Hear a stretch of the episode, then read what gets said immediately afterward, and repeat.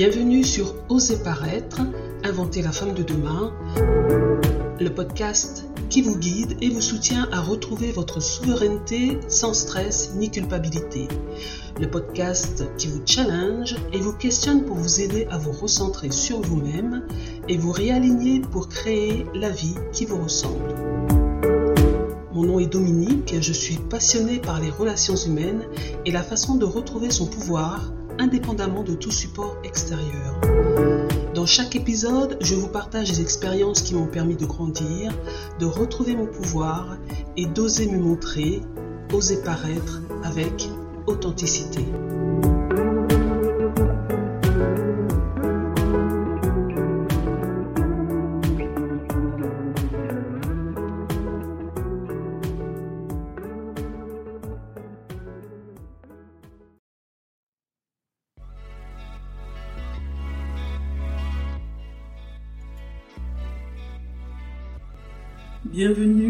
Ce tout premier épisode d'Oser paraître, inventer la femme de demain.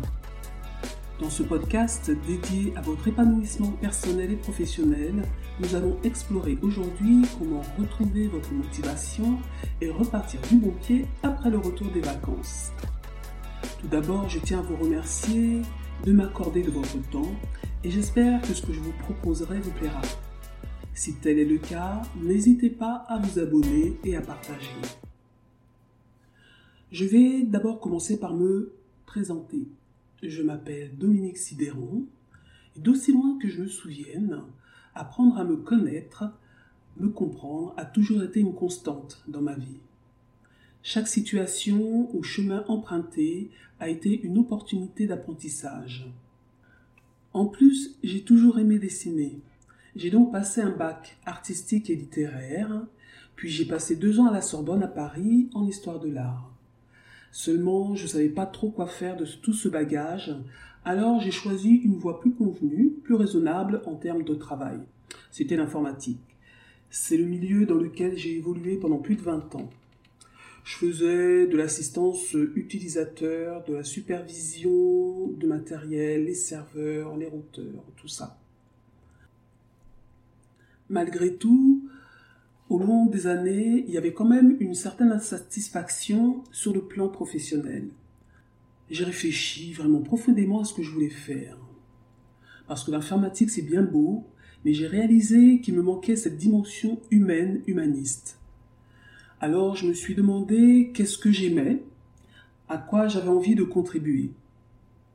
Et la constante qui revenait, c'était que j'étais quelqu'un qui aimait écouter et soutenir les personnes que j'écoutais, souvent par un ensemble de questions.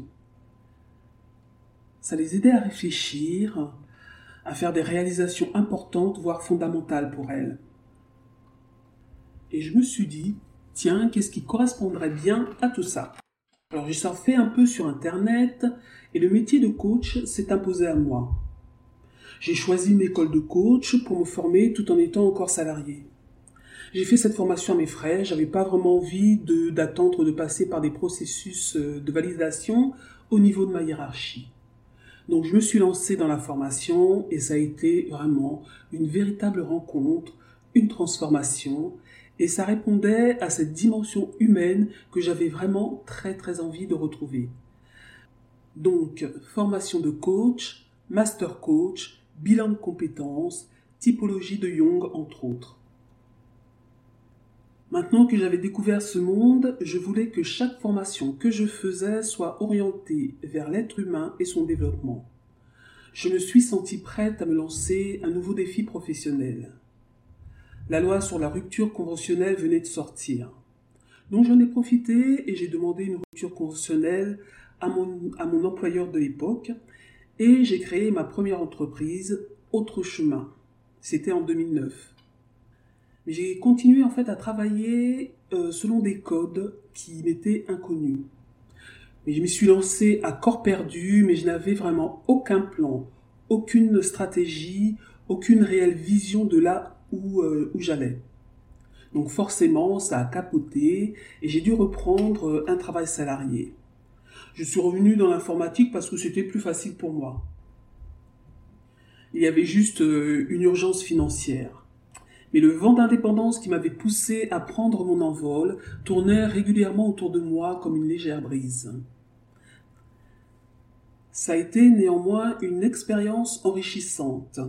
J'ai beaucoup appris sur moi, le monde du business, là où j'avais fait euh, des erreurs et ce qu'il me fallait faire pour ne pas retomber dans les mêmes pièges si je voulais reprendre un travail indépendant. Mon corps s'est fait mon allié, dans le sens où je travaillais en 3 et 8, mais il ne le supportait plus. J'étais vraiment déréglé physiologiquement parlant, j'étais épuisé. Ma toubib m'a fait passer un bilan, un bilan sanguin, et au vu des résultats, elle a commencé par me prescrire un arrêt de travail parce que tous les voyants étaient au rouge.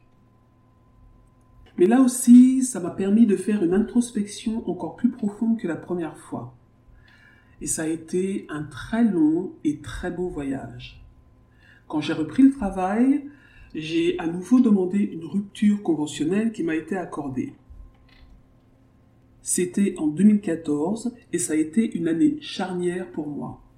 J'ai successivement quitté mon dernier emploi salarié à Paris, fait une partie du chemin de Compostelle, déménagé aux Antilles, puis je suis revenu m'installer dans le sud de la France. Tout cela en l'espace de deux ans. Mais c'est en apprenant à guérir mentalement, spirituellement et euh, physiquement de l'intérieur que j'ai réussi à me débarrasser d'attentes irréalistes et à évacuer le stress. Je ne savais toujours pas quelle orientation précise je voulais donner à ma vie, mais j'étais sûr que je voulais arrêter le salariat, reprendre mon activité d'accompagnement et de formation euh, précédent sous une forme différente, mais je ne savais pas encore laquelle. Il m'a fallu beaucoup, beaucoup de temps, déjà pour me remettre de mes problèmes de santé et d'argent, mais c'était OK pour moi. Et une autre chose était sûre, je ne voulais plus me forcer à faire les choses comme on me disait qu'il fallait que je les fasse. J'étais vraiment résolu à écouter cette petite voix intérieure qui avait fini par se taire, à découvrir ce qui fonctionnait pour moi ce qui était vraiment important pour moi et créer la vie qui me correspondait vraiment. Bien sûr, il y a eu des doutes, beaucoup. Est-ce que, est que je vais y arriver? Comment je vais faire? Par quoi je vais commencer? Il y avait aussi des peurs, énormément, notamment liées à l'insécurité financière. Et dès que je pensais à euh, un travail salarié, je sentais immédiatement une baisse d'énergie dans mon corps, une profonde tristesse qui m'envahissait. C'était le signe que je devais trouver ma voie. Voix VOIE et voix VOIX. Aujourd'hui, je n'ai absolument aucun regret. Chaque fois que j'ai une peur ou une douleur qui n'a aucun sens pour moi, mais qui, euh, mais qui est pleinement présente, j'ai deux choix. Soit je me dis, oh my god, encore toi, comment je vais pouvoir surmonter cette peur ou cette douleur limitante? Il peut s'agir d'une simple peur de sortir des sentiers battus ou d'une peur profonde comme celle de ne pas avoir ce dont j'ai besoin dans ma vie. L'autre choix est celui de la douceur, de la compréhension compatissante. J'ai découvert que c'était le meilleur moyen d'aider mon cœur et de changer la situation. Grâce là encore à un profond travail de réflexion, je reviens dans une activité auto-entrepreneuriale, toujours axée sur le développement humain. Ce projet correspond à ma nature polyvalente et multipassionnée. Il me permet tout à la fois d'utiliser mes compétences artistiques, d'accompagnante et mes qualités d'écoute et d'empathie. Cette approche plus humaniste et globale reflète la nouvelle orientation que je souhaite donner à ma vie. Ce parcours m'a aidé à plonger en moi afin de définir la trajectoire que je souhaite prendre. J'ai donc décidé de repartir à nouveau de zéro et de créer une entreprise qui me ressemble vraiment, une entreprise qui me permette d'aligner mon cœur et mon esprit, d'être fidèle à moi-même tout en servant les autres et qui me permette d'honorer mes clientes, la vie et de m'honorer moi-même. J'ai décidé d'arrêter de faire, euh, de faire du forcing, d'apprendre à me connaître et d'avancer comme ça. Et ça me convient tout à fait pour l'instant. L'entreprise que j'ai créée, c'est Oser paraître. Car ça représente mon parcours d'oser me montrer tel que je suis et ce que j'ai dû faire pour y parvenir. Être moi-même, authentique, pour pouvoir me montrer vulnérable et euh, persévérante. Et tout ça pour ne plus être sur la défensive, revaloriser et réhabiliter le féminin, permettre à la femme de regagner un véritable respect de soi, servir pour euh, élever le monde par un engagement intérieur profond en faveur de la paix, de l'amour, le respect de soi, grâce à la connaissance de soi. C'est vrai, si je ne me connais pas, si je ne, si je ne connais pas ou ne reconnais pas mes besoins, comment je peux me recentrer et aller vers ce qui est important pour moi? Je veux aussi contribuer à une approche éthique et spirituelle des problèmes mondiaux tels que l'émancipation des femmes. Oui, aller au cœur de l'être pour révéler ses, trésors et sa beauté. Oui, c'est le travail de toute une vie et c'est tellement passionnant. Et pour aller plus en profondeur, j'ai décidé de rajouter une corde à mon arc en entamant une formation de psychanalyste.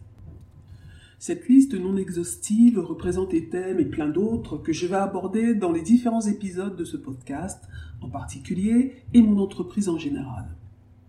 Aujourd'hui, grâce à Oser paraître, j'accompagne les femmes en transition personnelle et professionnelle à trouver leur juste place en se reconnectant à leurs valeurs essentielles et leur pouvoir personnel, ainsi qu'à créer la vie qui leur correspond. Mon moteur, c'est de créer de nouvelles habitudes mentales, relier le cœur et l'esprit en permettant un alignement sur ces valeurs essentielles. D'ailleurs, je vous invite à écouter l'épisode 0 qui vous explique plus précisément ce que je ferai avec ce podcast. Bon, après cette petite introduction, entrons dans le vif du sujet. Le retour des vacances peut être difficile car il marque la transition entre la détente et le retour à la, routine quotidienne. Entre la fatigue physique, bah oui, ça se peut, et la fatigue psychologique de devoir reprendre la routine du travail. Je sais pas vous, mais moi j'étais comme un zombie quand je suis rentré il y a quelques semaines. J'irais sans but, comme une âme en peine, sans savoir quoi faire dans tout l'appartement, alors que j'avais plein de choses à faire. Je m'asseyais à mon bureau en essayant de me motiver en perspective de la rentrée. Mais mon cerveau était en PLS et ma concentration, elle, était restée en vacances. Les heures s'égrenaient lentement et je les regardais passer avec de plus en plus de culpabilité. Comme je suis une personne qui suis assez dans le forcing, mais je vous rassure, je me soigne, mon nouveau mot d'ordre était douceur, douceur et encore de la douceur. Ouais, c'est bien beau tout ça, mais euh, je fais comment pour me remettre au travail et respecter la nouvelle habitude que j'avais envie d'intégrer dans ma vie? Surtout que la douceur, c'était inconnu au bataillon jusqu'ici. Je devais donc apprendre à la découvrir et l'apprivoiser, apprendre une nouvelle façon d'être. Et c'est toujours un work in progress, c'est un processus, mais j'y arrive de plus en plus. Je vais vous partager quatre astuces que j'ai mis en place pour respecter ces deux impératifs qui peuvent paraître antinomiques au premier abord et me remettre en route. Le premier, accordez-vous le temps. Le temps de reconnaître ce changement et d'accepter que la reprise puisse sembler un peu délicate au début. Gardez un état d'esprit positif alors que vous vous préparez à vous remettre dans l'action. Perso, j'ai accompli des actions qui n'avaient rien à voir en apparence avec mon travail. J'ai fait tourner les meubles, j'ai réaménagé mon espace de travail qui est au top maintenant. J'ai aussi réaménagé mon espace atelier dessin peinture. Cela m'a permis de me remettre en action tout doucement et de me recentrer sur mes objectifs. D'ailleurs, à l'occasion, dans un autre épisode, je vous raconterai comment le simple fait d'être à l'écoute de mon corps m'a permis de me reconnecter à l'art et de me remettre à peindre et dessiner après plus de deux décennies d'arrêt. La deuxième astuce, réflexion et objectif. Avant de plonger tête baissée dans votre routine, prenez le temps de réfléchir à ce que vous aimeriez accomplir. La question, quels sont vos objectifs personnels et professionnels pour les semaines à venir? Écrivez ces objectifs de manière spécifique et réaliste. Du genre, cette année, je veux avoir plus de temps pour moi. Oui, mais ça veut dire quoi exactement? Une heure de plus par jour ou par semaine? À quoi vous allez consacrer ce temps?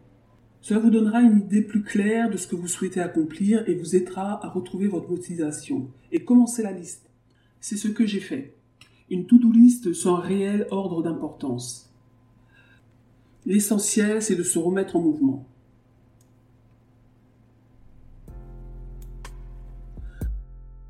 La troisième astuce, des petits pas atteignables. La transition ne doit pas être brutale. Commencez par planifier une première journée ou une première semaine progressive. Si je prends l'exemple de prendre du temps pour soi, ça peut paraître compliqué avec tout ce qu'on a à faire. Donc ça peut être euh, intégrer une minute de méditation. Je parle même pas de cinq minutes, mais une minute de méditation au moment de votre choix ou rester un peu plus longtemps sous la douche. Pas la peine de commencer par des grands chantiers, surtout si ce n'est pas une habitude pour vous. Vous finirez par lâcher l'affaire en très peu de temps. Définissez des tâches réalistes et réalisables pour éviter de vous sentir submergé dès le début. Pour ma part, en fait, j'ai commencé par planifier une demi-journée. Et en plus, j'ai même pas fait ce qui était sur ma to-do list. Et alors? J'étais très contente de ces autres tâches que j'avais accomplies, car elles allaient quand même dans le sens de me remettre au travail et de retrouver ma motivation. Ce que j'ai mis sur ma to-do list, j'en ai fait une partie l'après-midi et le reste le lendemain. Et voilà, zéro pression, zéro culpabilité. En regardant votre to-do list, demandez-vous simplement qu'est-ce que j'ai la capacité de réaliser aujourd'hui? Si c'est de faire votre valise ou lancer une machine, c'est OK. Moi, il m'est arrivé de mettre trois jours avant de pouvoir défaire complètement une valise. Il faut rester dans quelque chose de doux et plaisant. J'ai réalisé que la douceur m'enveloppe de confiance et de force et m'aide à avancer. Et quand vous faites votre emploi du temps, n'oubliez pas d'inclure également des moments de pause et de détente pour maintenir un équilibre entre le travail et le repos. La quatrième astuce, l'appel à la connexion sociale. Qu'est-ce que j'entends par là? Eh bien, c'est de partager vos objectifs avec un ami de confiance ou un membre de votre famille en qui vous avez confiance. Lorsque vous partagez vos aspirations avec d'autres, ça crée un sentiment d'obligation positive pour avancer. Ça rallume la flamme de l'enthousiasme. En plus, ils peuvent vous fournir du soutien et des encouragements. J'ai une amie qui joue très bien ce rôle en ce moment.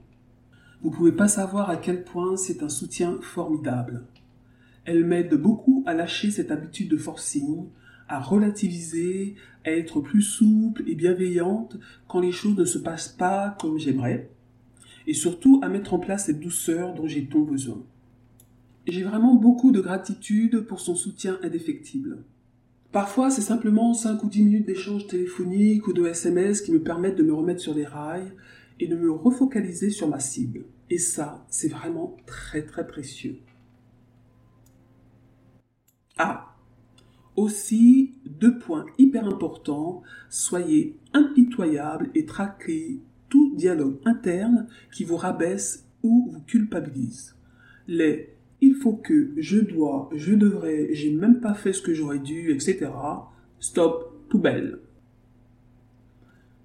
De la douceur, de la douceur et encore de la douceur.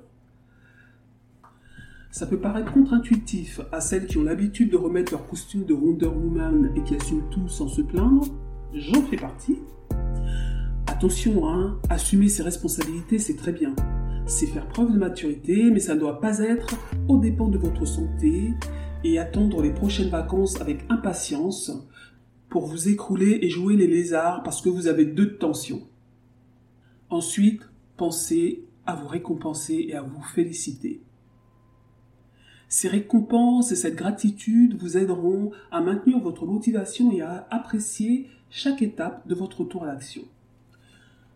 Pour conclure, le retour de vacances peut être un moment de transition, mais il peut aussi être une opportunité de renouveau et de redécouverte. En prenant des mesures pour retrouver votre motivation, vous pouvez transformer cette période en un nouveau départ. Pour moi, ça correspond un peu à la période du 1er janvier.